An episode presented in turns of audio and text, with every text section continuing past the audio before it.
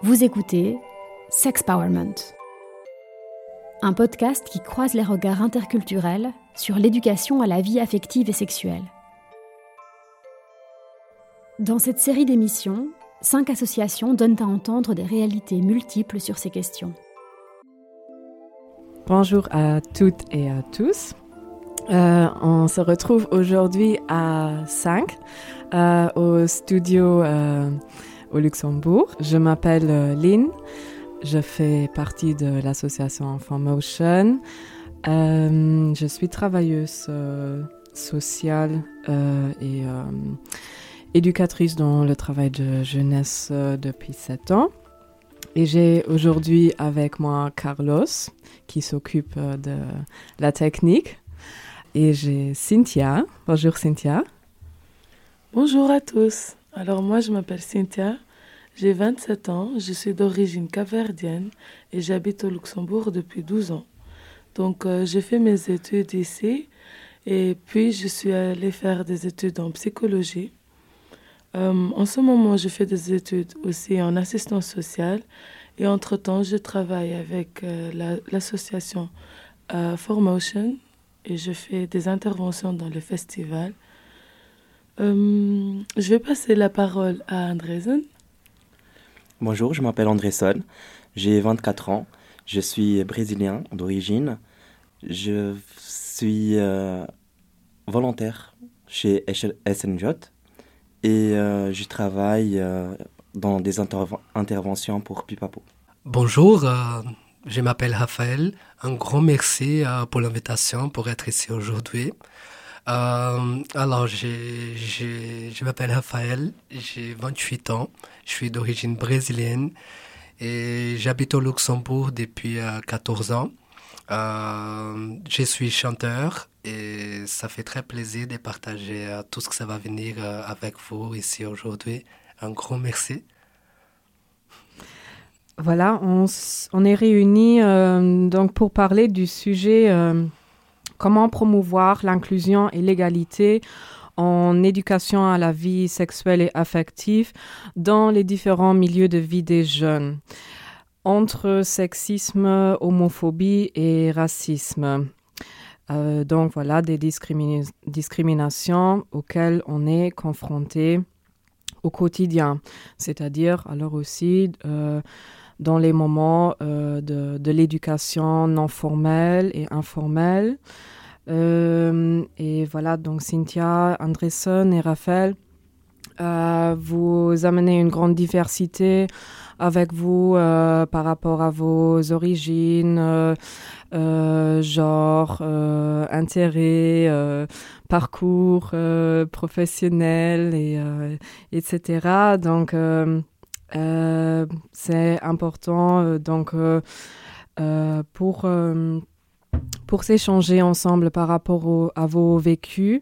Euh, justement, si vous avez fait euh, euh, l'expérience euh, dans des, des cours euh, d'éducation à la vie sexuelle et affective, si c'était à l'école, dans les maisons de jeunes, euh, dans les, dans les activités extrascolaires, euh, dans la rue avec les potes.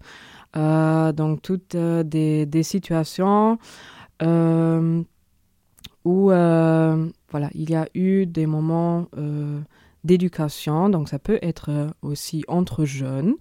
Euh, ça peut être avec un éducateur ou une éducatrice. Euh, pourquoi on parle de promotion de l'inclusion et de l'égalité en EVSA Déjà, l'inclusion et l'égalité sont des principes de travail, du, travail social, euh, donc du travail de jeunesse et forcément aussi de l'éducation à la vie sexuelle et affective. Donc, qu'est-ce qu'on entend déjà par, euh, inclusion Euh, C'est-à-dire, euh, il y a le fondement de la, de la pensée inclusive et de faire en sorte que les enfants et les jeunes perçoivent la diversité et sachent l'apprécier. Et donc, une pédagogie de l'inclusion ne pourra pas réussir que si elle reconnaît véritablement l'individualité et les besoins de l'ensemble des apprenants. En ce qui concerne l'égalité des chances, donc déjà l'égalité est basée sur l'idée d'une diversité. Euh, donc il y a une pluralité qui s'explique par rapport euh, au sexe, euh, à l'origine, la religion, le statut social, les compétences physiques, la langue. et donc c'est un, la diversité déjà c'est un des piliers de la pédagogie. Et donc l'idée de l'égalité des chances, c'est que les, les individus euh, auront les mêmes chances indépendamment de leur origine sociale ou ethnique, de leur sexe, des moyens financiers des parents, de leur lieu de naissance, de leurs convictions religieuses ou euh, par rapport à leurs euh, besoins spécifiques. Donc, voilà, je vous demande qu'on parle un peu de vos expériences, donc justement dans, dans vos vies parcours scolaire, euh, et, etc. Ok, Andresen, tu, tu, veux commencer à euh, nous parler un, un, peu de tes expériences? Oui, euh, déjà, quand j'étais très jeune, je me sentais déjà un peu différent des autres. Même à l'école et tout ça, les, les, enfants, ils étaient assez méchants contre les personnes qui, qui, sont, qui étaient différentes en fait, n'importe couleur de peau ou orientation sexuelle. Même quand on est enfant, on n'a pas cette idée-là d'orientation sexuelle puisqu'on on ne connaît pas encore le sexe. Mais on se sent déjà différent, qu'on n'aime pas les, les mêmes, euh, les, les, mêmes jeux ou, ou, les mêmes choses que les enfants, euh, que les enfants garçons, par exemple, dans mon cas. Et, euh, et là, ça, ça fait mal, surtout quand on est enfant, parce que les enfants on est euh, assez méchant quand on est petit, on n'a pas de, filtre. Et euh, ça, ça peut rester assez longtemps quand même dans notre tête. Et, euh, et quand on, grandit, en fait, on grandit avec moins de, de, confiance en soi, puisqu'on ne sait pas ce qu'on ce qu'on fait est vraiment juste ou pas à cause de toute cette à cause de tous ces stéréotypes que les gens ils ont euh, contre les personnes. Et euh, surtout que quand, quand, on grandit, en fait, quand on commence à, à, comprendre tout ce qui se passe, pourquoi les autres enfants ils étaient méchants avec nous et tout ça, là on, on a plutôt euh, la, la, conviction que c'est faux en fait, c'est qu'on vit, c'est qu'on ressent et, tout ça puisque tout le monde était contre, ou puisqu'on voit à la télé euh, euh, que, que, des gens sont, sont, toujours homophobes. Ou... En fait, on voit ça comme une chose qui euh, qui n'est pas juste donc, quand, on, quand on grandit. On grandit avec cette impression, oui, c'est pas juste en fait de penser comme ça, c'est pas juste en fait de ressentir ce que tu ressens. Et alors, ça fait à ce que, à ce que les personnes, elles s'enferment. Elles s'enferment jusqu'à ce qu'ils ont quelqu'un ou euh, une confiance pour parler euh, de ça avec quelqu'un. Mhm. Euh, donc tes expériences, si j'ai bien compris, concernent plus le, le, milieu scolaire. Aussi. c'est, ça, concernait aussi les cadres familiales, puisque j'avais aussi des cousins qui aimaient bien jouer au foot et tout ça. Je dis pas que j'aimais pas jouer au foot, mais quand les garçons, par exemple, ils tiraient euh, le ballon, bah, c'était trop fort pour moi. Et euh, ça me faisait assez mal. Parfois, ils faisaient ça exprès, juste parce que je savais pas tellement bien jouer au foot qu'eux. Alors, euh, fallait jouer le, ballon le plus fort possible sur les autres et tout ça. Et aussi dans le cadre dans, de la société, en fait. Quand on, quand on sort dans la rue, euh, les gens nous regardent de travers ou euh, on entend toujours des commentaires ou des choses comme ça où les gens nous regardent comme ça, ils disent mais en fait tu es quoi, tu fais quoi ici, comme si on était des extraterrestres. Ça, ça, ça, ça fait quand même assez mal. Mhm. Ok.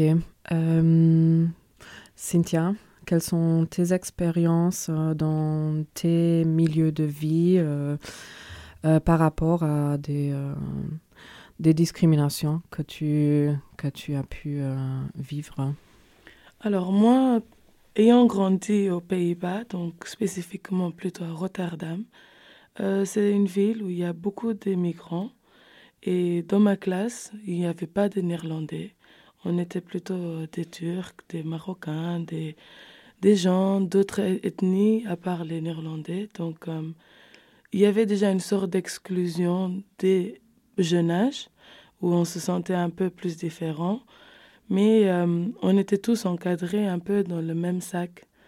Euh, après, quand je suis venue au Luxembourg, j'ai été dans les classes d'accueil et là, ça s'est bien passé parce qu'on ne savait, on était tous aussi dans la même situation, on ne connaissait pas la langue et donc on était tous dans la même classe et euh, on a dû apprendre et se, être vraiment en communauté afin de pouvoir se comprendre et aussi apprendre la langue pour avoir une meilleure intégration et inclusion dans ce pays qu'on est venu. Euh, au fur et à mesure des années, j'ai aussi eu des, euh, de l'éducation par rapport à la sexualité. Euh, c'était toujours dans des milieux éducatifs, donc à l'école, c'était obligatoire. Je pense que ça ne m'a pas apporté grand chose parce que c'était souvent les mêmes sujets comme voilà le sexe de la femme, le sexe de l'homme et ça n'allait pas vraiment dans les détails où chacun a donc, cas par cas, ça peut être très différent. Les expériences physiologiques, les changements aussi physiologiques. Et euh, le fait qu'il y avait des garçons dans la classe et des filles, tout mélangé, on ne pouvait pas vraiment aborder tous les sujets de la façon comme on croyait qu'il était plus important sans se sentir jugé d'une certaine façon. Euh, je pense que c'est euh, c'est important de mettre euh, plus de donner plus d'importance à cela et de savoir que voilà, on est tous de différentes ethnies, d'origine, on a vécu de différentes choses, on vient de différentes cultures, que ce soit dans le cadre familial, social, éducatif. Euh, on finit tous par être quand même une fois ou un autre de, en face de quelqu'un qui a tout à fait une autre expérience de vie. Et donc c'est très important de pouvoir se mettre dans la place de l'autre et euh, savoir que la diversité, ce n'est pas quelque chose de mauvais. Merci pour ce témoignage. Euh, Raphaël, tu... comment c'était chez toi? Euh, alors moi, en étant brésilien, déjà par rapport à tout ce qu'est la vie sexuelle, c'est un pays déjà qui c'est très influencé par rapport au sexe. Donc euh, quand on parle du sexe au Brésil, c'est quelque chose de très ouvert. Un exemple, euh, si tu croises un voisin dans la rue, si tu croises quelqu'un dans la rue, on va dire que 10 sujets que vous allez parler, entre ces 10 sujets, 7 sujets, ça sera du sexe. Donc, c'est quelque chose de normal en fait au Brésil par rapport à tout ce que j'ai passé, euh, que j'ai vécu euh, par rapport à la discrimination, l'homophobie et tout ça. Donc euh, mes parents, surtout mon père, il était très homophobe à l'époque et ce n'était pas évident parce que j'avais un frère, malgré il est, il est plus là de nos jours maintenant, et lui il était un transsexuel. Donc on va dire que même quand j'étais plus petit, lui il était le plus âgé. Euh, lui, il m'a ouvert les portes pour casser toutes ces barrières que mes parents ils avaient contre, contre les gays, contre, contre tout ça, en fait, contre l'homophobie et tout ça. Donc, euh, une fois, je suis venu au Luxembourg, j'avais 14 ans, à l'âge de 14 ans. Euh, j'ai décidé, j'ai décidé de raconter à ma mère, voilà, que j'étais bi, parce que je voulais pas un choc, un impact comme ça. Donc, ma mère, à la base, elle est très ouverte, en fait. Euh, pour elle, c'était pas quelque chose de d'extraordinaire ou quelque chose comme ça. Donc, euh, j'ai commencé à je commençais à plus m'ouvrir au Luxembourg, donc euh, j'étais quand même quelqu'un de plus efféminé, surtout ici au Luxembourg. Même au Brésil, j'avais pas souffert tout ce que j'avais souffert ici. Donc, quand j'étais, quand j'ai montré plus que j'étais, que j'étais homosexuel, euh, j'étais beaucoup plus efféminé, donc les gens ils me jugeaient dans la rue, on me criait, on me disait que j'étais un PD à de tous les gros mots que vous voulez. Euh, on m'a jugé, on m'a tapé, on m'a déjà jeté dans les poubelles, on m'a, on m'a déjà fait tout ce que vous voulez. Mais ce qui était le plus intéressant, je me suis jamais laissé faire. Si on me disait A, je disais tout le alphabet ensuite. Même si on me tapait, moi, je, je me suis jamais laissé faire parce que je pense que c'est ça quand on quand on veut quelque chose, il faut se battre. Même, euh, faut jamais se laisser la parole, en fait. Même si les gens, ils ont tort, ils ont pas tort, il faut qu'on aille derrière, il faut qu'on se bat pour nos droits. Et voilà, justement, de, maintenant, de, nos jours, en fait, j'ai beaucoup changé, j'ai beaucoup, euh, beaucoup mouru comme, euh, comme personne, en fait. Je parle ça de maintenant, bah, et je vois que les gens, ils sont quand même changés par rapport, euh, on va dire, des, des cinq ans en arrière par rapport maintenant, je pense que les gens ils sont beaucoup plus ouverts. Euh, et c'est ça que ça fait la différence parce qu'en fait, tout le monde qui se bat, il arrive un moment que les autres, ils, vont plus avoir de la force pour se battre avec toi. Donc, euh, et je me suis découvert, voilà, comme artiste, et ça, ça joue aussi vraiment beaucoup parce que euh, voilà, quand j'étais dans, dans mes pires moments euh, et tout ça, c'était vraiment quelque chose qui me touchait l'âme. Et je me disais à chaque fois, ouais, je vais faire quelque chose, voilà, par rapport à ça, parce que quand même, ce n'est pas que faire beau et tout ça, mais aussi transmettre la joie pour les gens et transmettre aussi un bon message que voilà, on n'est jamais tout seul dans ce monde et on peut tout faire, peut tout réussir. Ça dépend juste de nous et de nos besoins aussi. Donc, un petit message, en fait, ne, dites jamais non, allez-y jusqu'au bout et tout est faisable dans la vie et ne vous laissez jamais faire pour personne parce que nous, on est plus que les autres et on est tous pareils, mais ne vous laissez jamais faire pour personne. Merci beaucoup. Merci Raphaël pour ces belles paroles. Euh, c'est très inspirant et euh, donc justement, comment, comment est-ce qu'on peut arriver à ce, ce stade de pensée-là, avoir euh, cette résilience aussi qu'on a construit, euh, euh, qu'on était, que tu étais forcé de, de construire euh, dans ton parcours de vie. Mais euh, voilà, c'est pas possible pour chacun. Est-ce qu'on arrive à, à faire ça nat naturellement par soi-même? Est-ce qu'on a besoin de l'aide? Est-ce que, est que les éducateurs peuvent euh, te transmettre euh, ça. Euh, ou euh, qu'est-ce que tu dis euh, euh, c'était vraiment un, un, facteur important euh, qui, qui a justement aidé d'avoir cette, cette force de se battre de, de, euh, oui d'avoir cette, cette confiance euh, sur soi-même. Euh, voilà, tu parles maintenant de, de, tes, euh, de ton projet de vie en tant qu'artiste. Est-ce que cet objectif-là, ça te, ça te donne la force? Oui. Alors, par rapport euh, les éducateurs, quand j'étais au, lycée, c'était où j'ai souffert le plus. Je ne dis pas parce que c'était quand même un lycée où il y avait beaucoup plus des étrangers. Et je pense que eux, ils sont je juge personne parce que ça, ça vient, ça vient de leur père. Après leur père, ça vient des grands-pères parce que voilà, c'est par exemple, ils sont là en train de regarder la télé.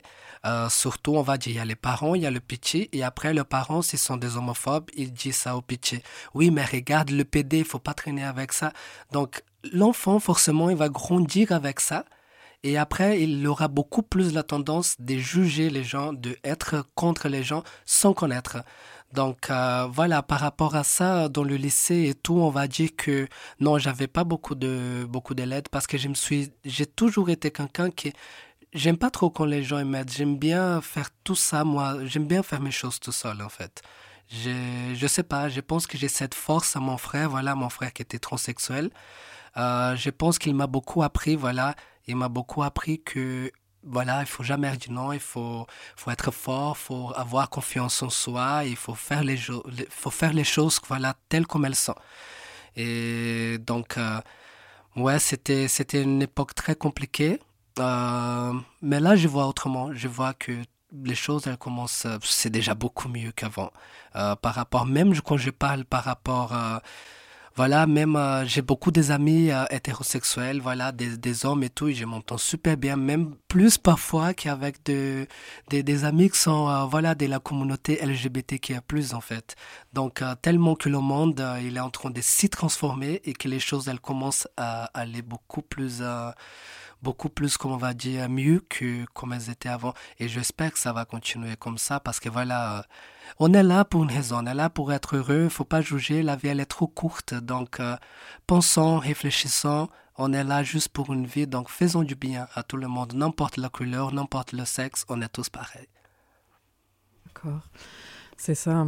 Euh, mais comment on y arrive justement pour créer ces espaces inclusif où tout le monde euh, se sent en sécurité, voilà, de, de parler librement, euh, d'être d'être soi en, liberté, ne pas avoir peur euh, aussi de jugement parce que voilà, souvent c'est ça aussi, justement, dans le cadre scolaire, tu es en classe avec des personnes, t'as pas choisi tes camarades de classe, t'as pas choisi euh, le, cours, même si c'est donc un cours sur l'éducation à la vie sexuelle et affective. Donc peut-être c'est une bonne occasion euh, euh, pour, pour s'éduquer. Mais est-ce que déjà on veut s'éduquer avec ces personnes-là dans ce, dans ce moment-là? Peut-être, voilà, ce ne sont pas tous des amis. On connaît un peu les...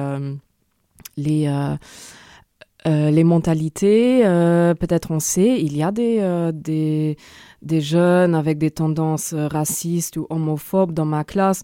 Euh, et, puis, comment on peut se sentir à l'aise alors de parler euh, librement dans, voilà, dans un cours ou une activité non formelle, même si c'est dans, dans, une maison de jeunes. Bon, là, encore, on peut le choisir si on veut participer ou non. Mais voilà, qu'est-ce que, peut-être, Andresson, à ton avis, euh, comment devrait être le cadre dans, dans une école pour un, un cours euh, sur l'éducation à la vie euh, affective et sexuelle? Ou peut-être tu dis aussi l'école c'est pas le bon endroit ou ou ça doit pas être obligatoire ou qu'est-ce que toi t'en penses? Je pense que ça dépend des personnes. Il y a des personnes qui vont se sentir plutôt à l'aise en en discutant sur euh, sa, son orientation sexuelle ou sur des sujets plutôt tabous euh, que d'autres. Par exemple, euh, il y a des gens que, que, ne, que ça, ne, ça, ne, leur dérange pas de montrer ce qu'ils sont et de dire ce qu'ils sont. Et voilà. Il y a d'autres personnes qui vont comment, plutôt penser au, à, leur alentour, à leur entourage alors ils n'ont ils ont plutôt pas le courage d'en parler. Ce que je pense, c'est que il faut pas que les personnes elles se sentent obligées d'en parler, ni en classe, euh, ni euh, n'importe quel endroit. Mais ce qui est important, c'est qu'il y a y a y a une éducation sur ça.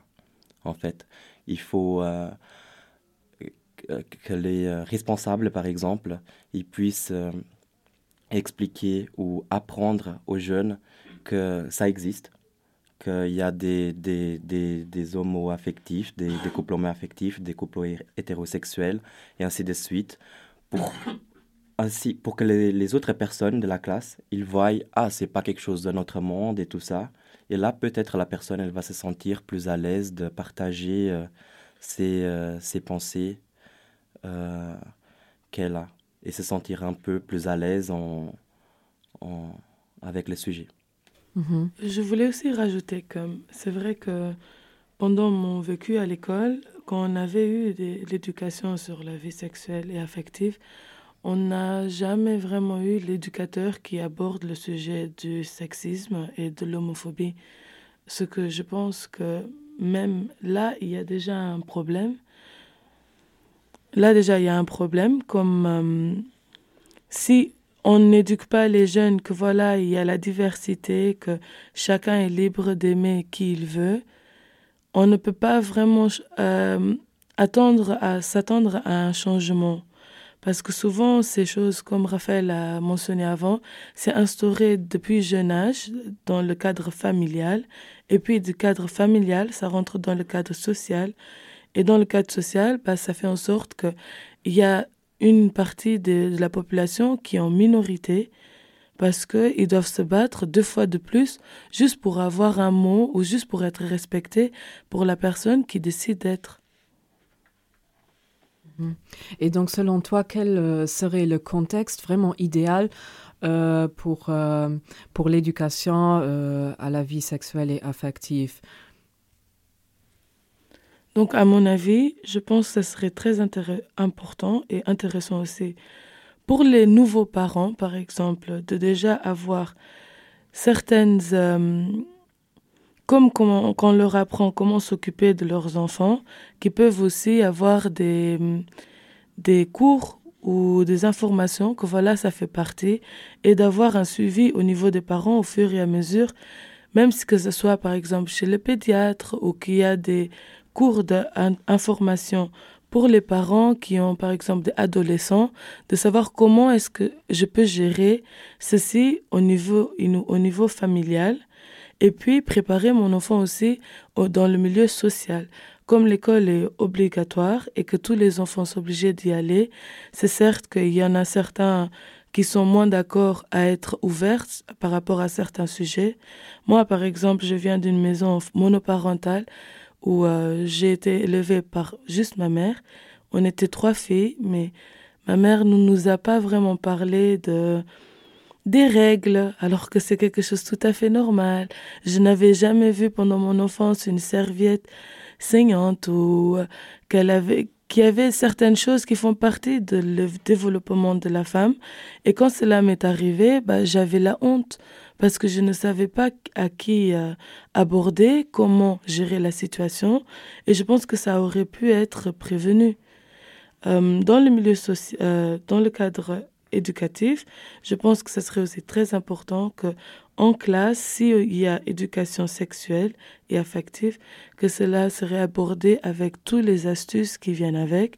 Et pour les étudiants qui sont plus intéressés, qui font un cours ou une partie, par exemple, une fois par semaine ou une fois par mois, où les jeunes ils peuvent aller pendant leur pause, parler et demander des discussions.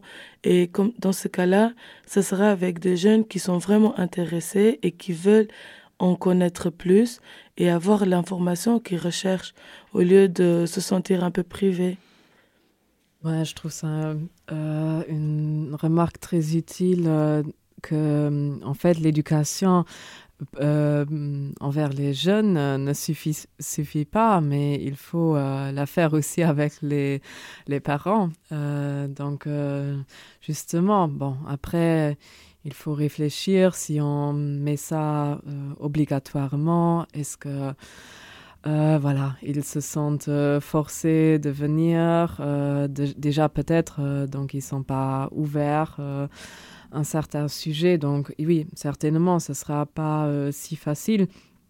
Mais en tout cas, oui, ce serait nécessaire, euh, certainement.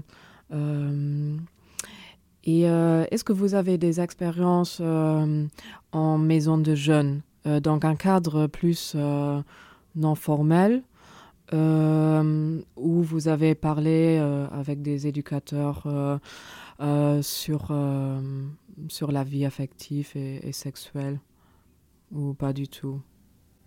Non, vous avez. Bah, alors non, je ne pense pas parce que euh, je pense que j'ai toujours su ce que je voulais, donc je pense que c'était pas vraiment. Oui, il y a des gens qui sont beaucoup plus euh, pas très stables, on va dire, ils savent pas très bien comment gérer leur situation. Donc, euh, j'ai leurs conseils, surtout qu'ils aillent parler avec quelqu'un voilà, de diplômé, d'étudié, des supérieurs. Mais dans mon cas, je ne l'ai jamais fait, je ne l'ai jamais euh, consta constaté euh, avec un éducateur et tout ça. Non. Dans mon cas, non, mais je le conseille sûrement pour les gens qui ont besoin vraiment.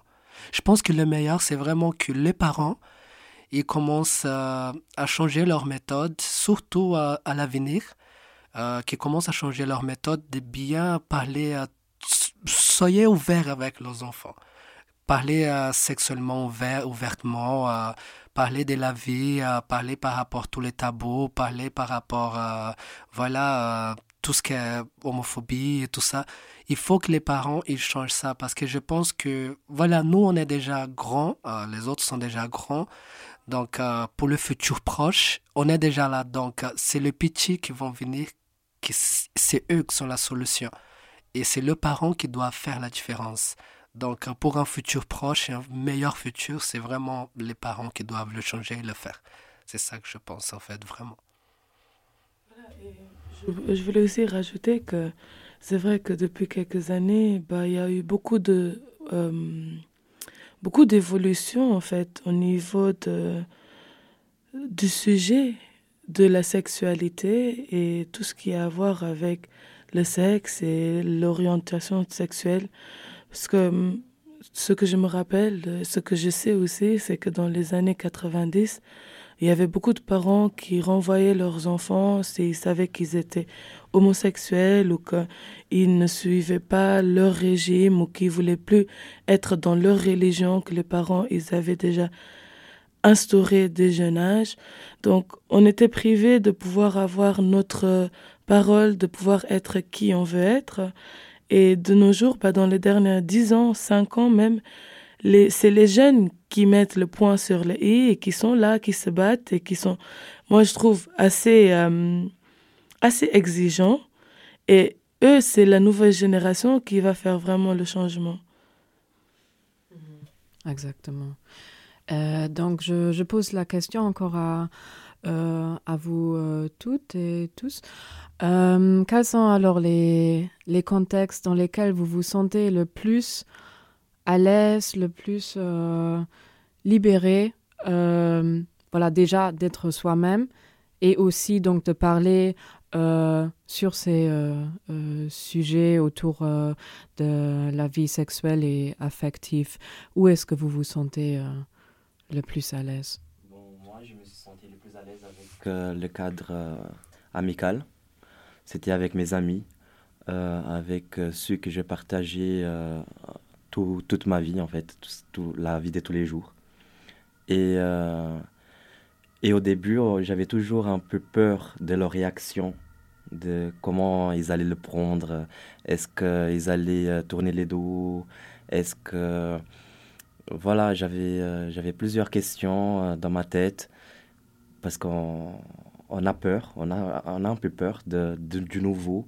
En fait, on est moi, par exemple, j'étais tellement euh, longtemps enfermé dans moi que quand, quand je voulais sortir ou quand je voulais euh, euh, me montrer, j'avais peur parce que j'avais plus l'habitude de me montrer comme j'étais, puisque je devais toujours cacher ou cacher un, geste pour pas que les gens ils te regardent de travers ou quelque chose comme ça. Alors, dès qu'on se sent à l'aise et qu'on puisse, et qu'on puisse se montrer, Là, c'est vraiment un choc euh, de liberté. on ne sait plus comment se comporter parce qu'on est tellement libre. On est nous-mêmes, quoi. Et euh, c'était avec, euh, avec mes amis. Voilà. moi, je dirais que dans l'éducation non formelle, c'est une des façons qu'on puisse vraiment apprendre et avoir un point de vue de, notre, de, de nous-mêmes, mais aussi des autres. Euh, je me suis toujours sentie très à l'aise et franchement, je suis très fière de pouvoir d'avoir des amis que j'ai. Et avec eux, on a toujours discuté de ces sujets, tout ce qui avait à voir avec le, les changements physiologiques, l'orientation sexuelle. On a toujours été très ouverts par rapport à ça. Et je sais qu'aussi, ce qui m'a aidé, c'était l'éducation non formelle, donc des formations, des... Euh, on, on vient de faire une formation aussi il n'y a pas longtemps avec Formotion qui s'appelle Awareness. Et on parlait, on parlait du consentement, euh, de tout ce qui a à voir au milieu de la nuit et aussi euh, le, le, viol, le sexe, euh, l'agression sexuelle surtout. Donc, c'est des choses qui sont un peu normalisées de nos jours et que quand on en parle, c'est tabouisé. les gens ne croient pas que, par exemple, le fait de toucher les fesses à une fille ou de faire un bisou non consenti, que c'est une agression sexuelle et que cela devrait être vu comme quelque chose de très sérieux parce que ça peut être pénalisé par la loi.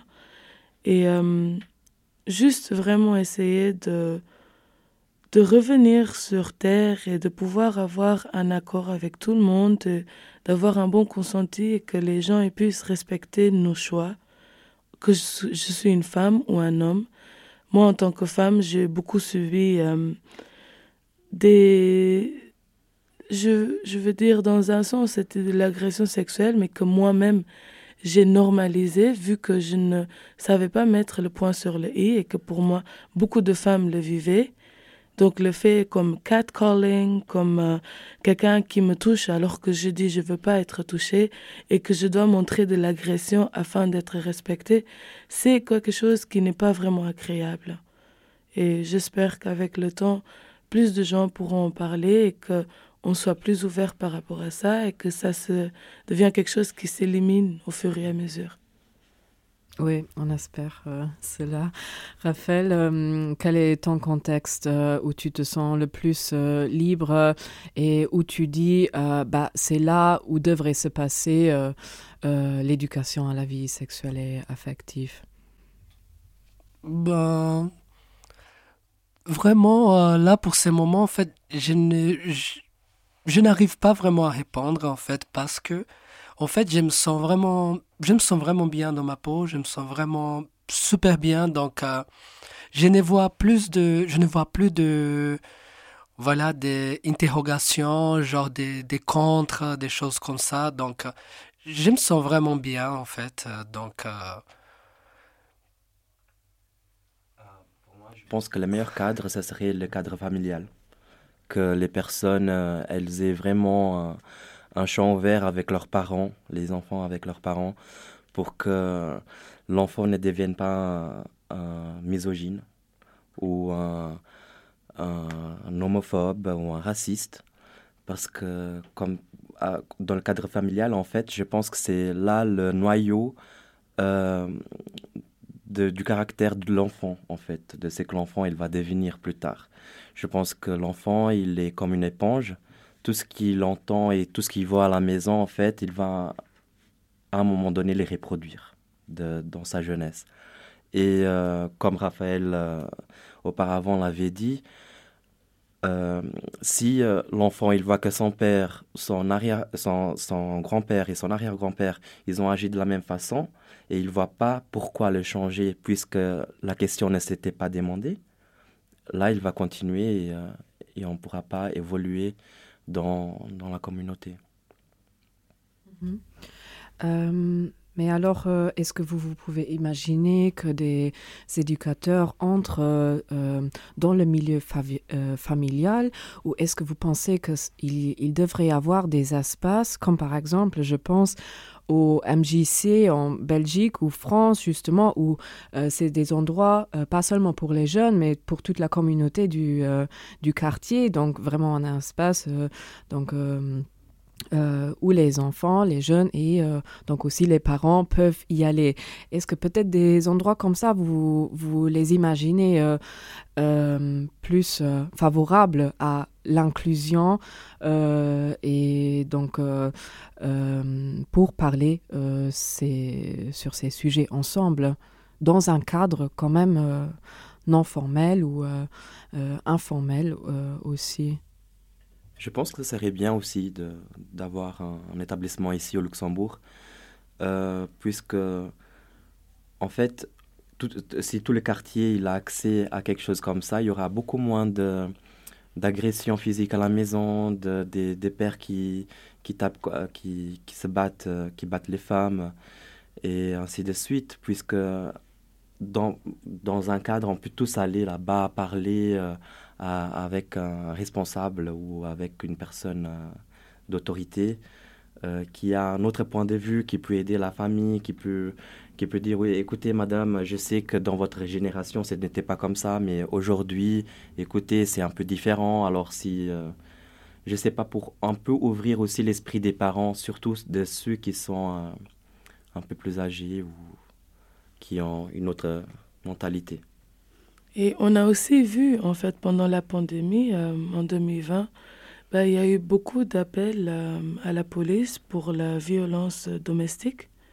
Et donc, je pense que ils ont été interpellés plusieurs reprises, mais le problème en reste quand même là, parce que est-ce qu'il y a vraiment un suivi, quelqu'un qui peut venir pour vérifier, surtout dans des situations où on est quelqu'un qui est abattu, bah, il y a une, un stress post-traumatique qui vient avec. Et cela, bah, quand il y a des enfants autour et qui voient cela, ils peuvent aussi trouver que peut-être c'est normal et ils grandissent avec cet esprit que à l'école, bah, je suis pour être autoritaire, pour être vu comme quelqu'un de grand Dieu, il faut que je montre que j'ai plus de force, il faut que je montre que je peux être agressif. Et donc oui, je pense que vraiment la majorité des problèmes viennent dans le cadre familial. Bah, voilà, on revient à ce qu'on disait tout à l'heure. Nous, on est le reflet de nos parents. Donc, euh, c'est vraiment le parent de jouer leur, euh, leur rôle, en fait, genre de bien faire ses tâches euh, par rapport à l'éducation de l'enfant, par rapport au bien-être, la surveillance. Voilà, tous ces petits détails, ça peut faire que l'enfant, à chaque fois qu'on est grandi, comme Andrézon l'a dit, c'est comme une éponge, voilà, ça te sauve, ça te sauve, à un moment donné, voilà, ça va goûter en fait, ça, tous les liquides ils sortent quoi. Donc euh, les parents, il faut être bienveillants et bien vouloir le bien-être de leurs enfants euh, parce que voilà, ce n'est pas facile et on compte vraiment avec l'aide des parents surtout en fait. Euh, je pense on peut euh, donc aussi compter les, les réseaux sociaux euh, qui, qui font partie des milieux de vie des jeunes. comment, comment vous voyez ça? Est-ce que ça vous a aidé dans, dans votre éducation? Et est-ce que vous vous trouvez aussi peut-être dans, dans des espaces, peut-être des plateformes euh, digitales qui sont euh, inclusifs et égalitaires? Euh, Par rapport aux réseaux sociaux, je trouve qu'on est dans... ça peut beaucoup servir, mais c'est quand même un peu la décadence. Désolé de dire ça, mais les réseaux sociaux, c'est devenu. Euh, on peut s'exprimer, on peut dire ce qu'on pense, mais en même temps, euh, les gens, ils ne prennent pas vraiment sérieux comme ils prenaient avant, en fait.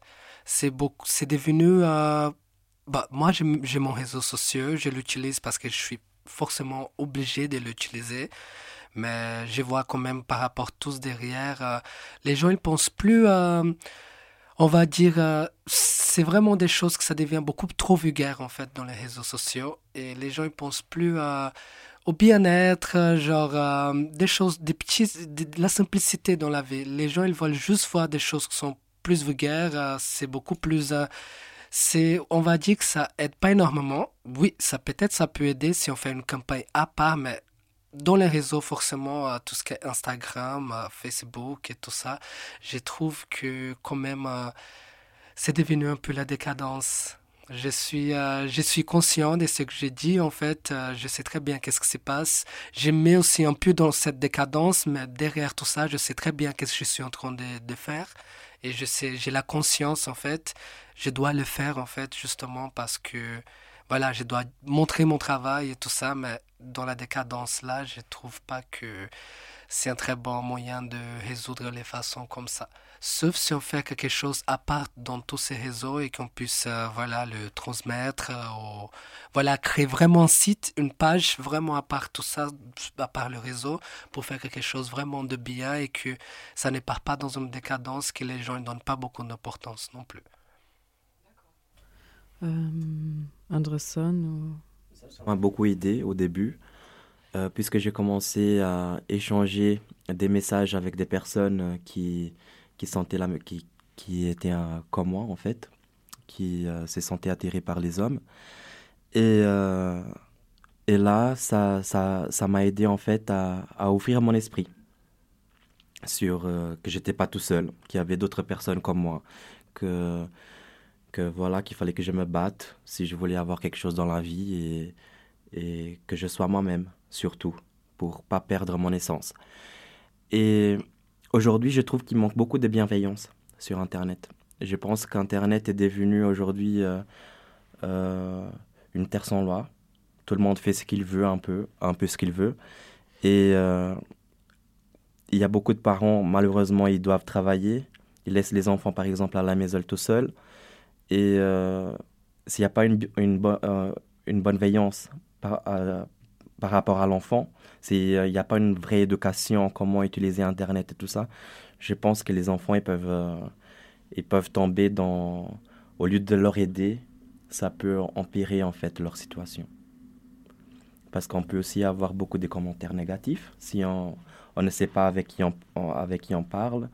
Et euh, surtout si on poste un peu et n'importe quoi. Et, là, je pense qu'on est plus euh, euh, devant pour se sentir attaqué. Voilà, je suis tout à fait d'accord avec ce que les, les garçons ils viennent de dire. Les réseaux sociaux, Internet et tout, c'est devenu vraiment un babysitter, un babysitter pour les parents, pas pour les enfants. Euh, j'ai l'impression qu'on abuse en fait du fait de pouvoir partager l'information sur les réseaux sociaux. Il y a des gens qui ont des mauvaises intentions derrière et euh, je pense qu'en fin de compte, on perd aussi un peu cet euh, aspect de la vie, d'être social, le, fait de pouvoir être face à face à quelqu'un et avoir une discussion, et que de nos jours, c'est pas très naturel si tu n'as pas ton téléphone dans ta poche ou dans ta main. Donc, euh, je pense que les principes de la vie changent aussi, vu que la technologie devient une des choses les plus primordiales. Euh, je sais pas comment on fera si demain, par exemple, on n'aura pas Internet pendant 24 heures. Il y a beaucoup de gens qui seront très très perdus dans leur vie et pourront plus se retrouver. Euh, je pense que c'est important d'avoir quand même les pieds sur terre et de se dire que les réseaux sociaux, c'est une façon d'avoir un partage, de pouvoir trouver un, un cadre social qui nous qui nous va mieux que par exemple si dans notre société on ne trouve pas vraiment des gens avec qui on peut se euh, familiariser. Les réseaux sociaux, ça peut nous apporter cela, mais il ne faut pas le prendre comme quelque chose de très sérieux. C'est plutôt, on va dire, un chemin de passage à essayer de trouver le meilleur de soi-même et toujours essayer quand même d'avoir ce contact physique, euh, personnel avec d'autres personnes parce que c'est ça qui a le plus de valeur et qui peut vraiment nous aider à devenir la meilleure personne qu'on veut être. Et donc justement aussi se retrouver dans, dans, les, dans des contextes euh, inclusifs et où, où on se sent euh, euh, égalitaire. Et où on n'a pas voilà ces, ces, barrières parce que voilà il y a aussi les barrières sur les réseaux sociaux et voilà où on, vit aussi on peut vivre aussi des discriminations comme dans des autres contextes euh, donc on voit qu'il reste euh, encore euh, beaucoup à faire sur différents niveaux dans différents milieux de vie avec différents publics. Mais je dirais surtout ensemble. Voilà je, je pense que c'est un processus collectif où il il faut avoir une, déconstruction de, euh, de ces normalités qu'on a appris et donc euh, qu'on doit justement à un moment euh, déconstruire pour créer une, nouvelle normalité avec ces, valeurs de, de l'inclusion et de l'égalité pour chacun a la liberté de d'être soi-même, euh, de s'exprimer euh, euh, comment on veut dans le respect des autres sans, discriminer. Voilà, donc je, pense pour terminer, pour résumer un peu, il reste beaucoup de travail au niveau de la famille, donc le travail avec les parents, mais donc ça aussi ensemble avec les, enfants. Peut-être juste encore, vous pouvez donner chacun trois mots par rapport à la posture de l'éducateur en, en vie sexuelle et affective qui devrait la posture qu'il devrait avoir dans vos yeux s'il travaille avec les jeunes ou les parents Alors, euh, ça peut être intentieux, veillant et respectueux. Je pense aussi que la, la neutralité, elle joue beaucoup. Qu'il ne faut pas qu'il montre que, qu'il appartient à un camp ou pas. Je pense que ça aide beaucoup. Et de parler de façon générale généralisé Voilà, je dirais pareil, euh, de ne pas être biais. Euh, il faudra toujours avoir aussi un, aperçu que chacun a des questions que peut-être peuvent être un peu banales ou peut-être un peu déplacées et d'être prêt à pouvoir répondre à toutes ces questions. Et euh, voilà, d'être bienveillant. Super. Merci beaucoup. Merci. Merci, à, toi, Lynn. Merci, Lynn. Merci. C'était Sex Powerment, un podcast qui croise les regards interculturels sur l'éducation à la vie affective et sexuelle. Sex Powerment est un projet d'échange européen. Retrouvez les différents épisodes sur les plateformes de diffusion audio et rendez-vous sur notre compte Instagram Sex